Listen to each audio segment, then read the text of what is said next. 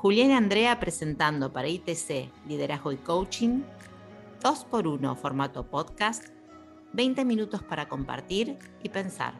Hola, mi nombre es Julián y hoy estoy con Andrea. Bienvenida Andrea, ¿cómo estás? Hola Julián, estoy muy bien. ¿Vos cómo estás? Bien, contento de que hoy podamos estar conversando con la directora del ITC, Gabriela Greco. ¿De qué vamos a conversar, Julián, hoy?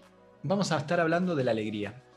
Bienvenida Gaby, gracias por acompañarnos. La verdad, siempre un placer contar con la dirección del ITC dentro de, todas estas actividades que planteamos. Así que bueno, no quiero robarte mucho tiempo y, vamos metiéndonos un poco en, en, empezar a conversar un poco con la gente de las emociones.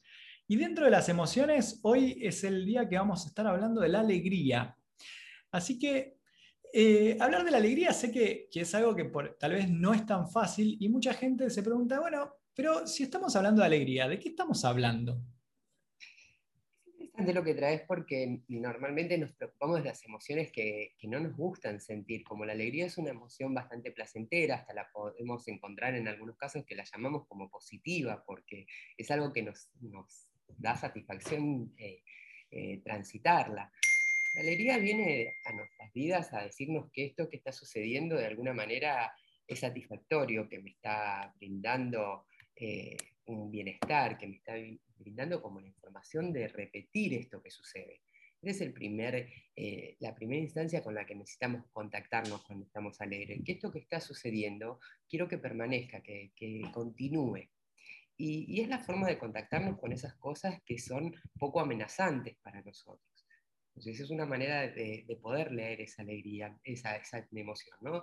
de poder reconocer que hay, en este momento no hay amenaza, que hay un bienestar, que hay una recompensa de lo que estoy viviendo, esta es la, percepción que hacemos de esa emoción, y que contactarnos con ella nos trae también muchísimo aprendizaje. Eh, a pesar de ser una emoción que nos encanta eh, sentir, hay personas que las, de alguna manera las ignoramos o, la, eh, no estamos reconociendo todo, todo lo que esa emoción nos puede brindar. Así que si bien nos gusta sentirla, también es una emoción que hay que aprender a gestionarla, como todas. Ahora, Gaby, em, si bien algo trajiste en la definición de lo que es la alegría, ¿cómo podríamos darnos cuenta que estamos alegres y no es otra emoción, sino que es la alegría la que estamos sintiendo? Bueno, ahí, ahí está el peligro, ¿no? Esta emoción que nos gusta sentir y que nos gusta repetirla, permanecer en ella, puede tener alguna, alguna connotación negativa en cuanto a nuestra conducta o a las eh, elecciones que podemos tomar en ese momento si empezamos a, de alguna forma, a que esa emoción empiece como a apoderarse de nosotros. ¿Cómo reconocerla? Porque nos gusta quedarnos ahí nos gusta estar en ese lugar con esas personas, en esa situación, en ese acontecimiento, no estoy leyendo ninguna amenaza toda emoción, de alguna manera, es una percepción que nosotros tenemos de los estímulos, de lo que nos pasa a cada momento, y, constantemente estamos haciendo como una lectura muy rápida que no la llegamos a percibir, pero que es una lectura de que, mm, digamos, eh, nuestra percepción es que esto que está sucediendo no reduce mis, posibilidades futuras, ¿no? Eh, cuando nosotros estamos percibiendo esto, normalmente estamos en una emocionalidad de alegría. No hay ninguna amenaza y lo que está sucediendo quiero que permanezca. Reconocernos ahí donde, donde nos queremos quedar. Ese es el lugar de la alegría. Es, muy interesante empezar. Estaba pensando mientras, mientras conversabas, digo, cuántos lugares donde tal vez eh, nos cuesta también salir porque creemos que es la alegría la que, la que está haciendo ahí su, su juego, su efecto. Pero em, más allá de, traernos esta información de, permanecer o de quedarnos o de, sostenerlo, em, ¿hay, alguna, manera de entender la alegría eh, para, digamos, para, hacernos cargo de ella? digo, ¿Es solamente eh, quedarme y permanecer o puedo creer que estoy siendo alegre en alguna situación donde, donde bueno, tal vez tendría que prestar un poquito más de atención? Mira, una de las cosas que, sucede con la alegría, como te digo, como nos invita de alguna forma a permanecer, digo, esto hay que diferenciarlo. A veces no podemos salir y por eso permanecemos en algunas emociones, que es distinto a lo que te estoy planteando, la alegría, lo que, lo de que de alguna manera nos estás invitando a quedarnos porque ese lugar es, es un espacio de bienestar para nosotros, no es que nos está, nos está costando salir de ese lugar o no tenemos la forma de hacerlo, sino que es la, sensación de estar en un lugar que quiero permanecer con personas, que quiero permanecer con situaciones, que quiero permanecer. Si eso de alguna forma yo lo capitalizo, puedo verlo valioso pero como toda emoción se, instala, empieza a apoderarse de mí, empieza a tomar decisiones por mí, cuando la alegría de alguna forma se vuelve ya más transversal en el tiempo, y cuando yo estoy permaneciendo demasiado, se vuelve euforia. Y la euforia ya nos empieza a traer un espacio no tan productivo. La euforia es la emoción, es como la, alegría permaneciendo en nosotros, como apoderándose de nosotros, como tomando dominio de nuestras eh, definiciones, de nuestras decisiones, y ahí cuando la, euforia es la que empieza a transitar ya más como un estado de ánimo, lo que tendemos es a desconectarnos, ¿no? a perder registro de lo que es la realidad, de lo que son mis responsabilidades, ¿no? como cuando estoy eufórico, que, que bueno, ya me desconecto de hasta, como les decía, de las responsabilidades. Y la euforia ya no es una, una emoción que me, me, tiende tanto al bienestar, sino que lo que puede llegar a hacer es tomar decisiones, por ejemplo, apresuradas. ¿no? Tomar decisiones solo porque estoy eufórico, de como estoy en un momento que, de alguna forma estoy en un bienestar exacerbado, termino tomando decisiones apresuradas, ¿no? ¿Quién no compró algo por exceso de, alegría y de bienestar, mm. ¿no? Compró de más o no, no terminó tomando decisiones desde la euforia, ¿no? Comprar más de lo que necesitas, hacer más de lo que permanecer en un lugar que ya eh, nos pone en, en, forma perjudicial con el resto de las actividades que tenemos, por ejemplo, ¿no? Estar en una fiesta, estar en un, con amigos y, quedarnos más tiempo del que podíamos quedarnos y empezamos a desconectarnos de, nuestros compromisos futuros. Entonces, esa alegría que empieza siendo, como toda emoción, empieza siendo totalmente satisfactoria, puede llegar a, ser perjudicial si se apodera de nosotros, si nos invade. Tal cual. sin duda hay peligros mayores si no la escuchamos, ¿no? si no podemos reconocer ese efecto de la eso es un poco lo que te íbamos a preguntar, a ver, Juli, eso es que estábamos compartiendo. Eh, es, muy interesante eso, porque digo, hay, hay alguna, alguna manera de, o, hay personas que, como vos traes, no, no se den ese permiso de sentir la alegría. Y digo, ¿y cómo me doy cuenta de que tal vez le tengo que dar espacio a la alegría? Principalmente, como te decía, estas, estas cosas que nos pasan con las emociones, como, como los extremos, ¿no? Ese exceso de alegría puede ser euforia, nos tiende a la desconexión, ¿por qué a veces terminamos hasta ignorando esa alegría porque creemos que, nos, que vamos a perder responsabilidad, que vamos a perder presencia, que vamos a perder seriedad? Entonces desoímos esa alegría y, empezamos a estar en un espacio para poder estar como, como más responsables, más serios, ¿no? Y, y, eso hace que perdamos contacto con el bienestar. Por eso muchas personas, aún cuando están haciendo cosas que son satisfactorias, que son para disfrutar, pierden el sentido del disfrute, por esa falta de contacto con esa emoción tan primaria que es la alegría. Parece raro lo que te estoy diciendo, lo que les estoy contando, porque decir, ¿a quién no quiere estar alegre? Sin embargo, cuando estamos muy conectados con una responsabilidad, cuando estamos muy conectados con un resultado, a veces es como que desconectamos ese espacio tan eh, satisfactorio que es la alegría para no desconectarnos de la realidad para no perder contexto de la realidad de lo que está sucediendo o de esas cosas que tengo que ejecutar. Y empezamos a perder contacto con el disfrute, con ese permanecer en ese lugar, con eso de poder mm, estar en contacto con nuestro bienestar. Y, lo perjudicial de esto, que cuando no nos contactamos en forma frecuente con la alegría o no la podemos expresar de manera, no es más fácil expresar un enojo que expresar que estoy alegre, que estoy feliz con lo que está sucediendo es, bastante común encontrarnos en ese lugar. Y, probablemente lo que empezamos a inducir es un espacio más de apatía, de, estar como apáticos, sin pasión, sin, sin esa fuerza. Cuando perdemos contacto con la alegría, eh, probablemente la consecuencia es esa. Ahí, ahí, se me ocurrió una frase muy típica de si alguien viene y te dice no te lo tomes tan en serio, es tal vez que estás un poco desconectado me, imaginaba los, ambientes más laborales y, por ahí en, equipos de, trabajo que, me, veo y veo al otro también en, ese espacio de, no poder disfrutar lo que en algún momento dijo que era su pasión o lo que le gustaba para su vida, ¿no? Esto es una, consecuencia social, ¿no? Por eso tendemos a reprimir esos espacios de, alegría, precisamente porque empezamos a estar condicionados con esa mirada ajena, con esa mirada externa, que como, como en el exceso, la alegría, como te decía, puede llegar a ser un espacio más eufórico, eh, y eso es lo que a veces eh, podemos tener como, como la, la mirada de reprimirlo para no caer en esa instancia. Entonces, eh, probablemente ese condicionamiento hace que nosotros perdamos un poco de contacto con nuestras pasiones.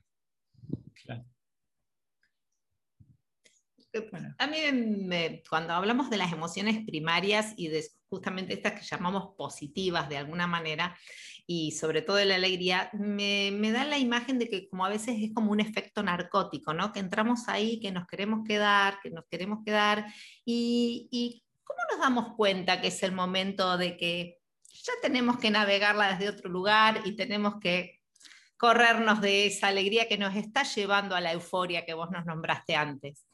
De alguna manera cuando estás dejando de elegir. E, este es, el, punto límite en cualquier espacio emocional, porque no tiene que ver con el tiempo, tiene que ver con la profundidad que eso está empezando a tomar en nosotros.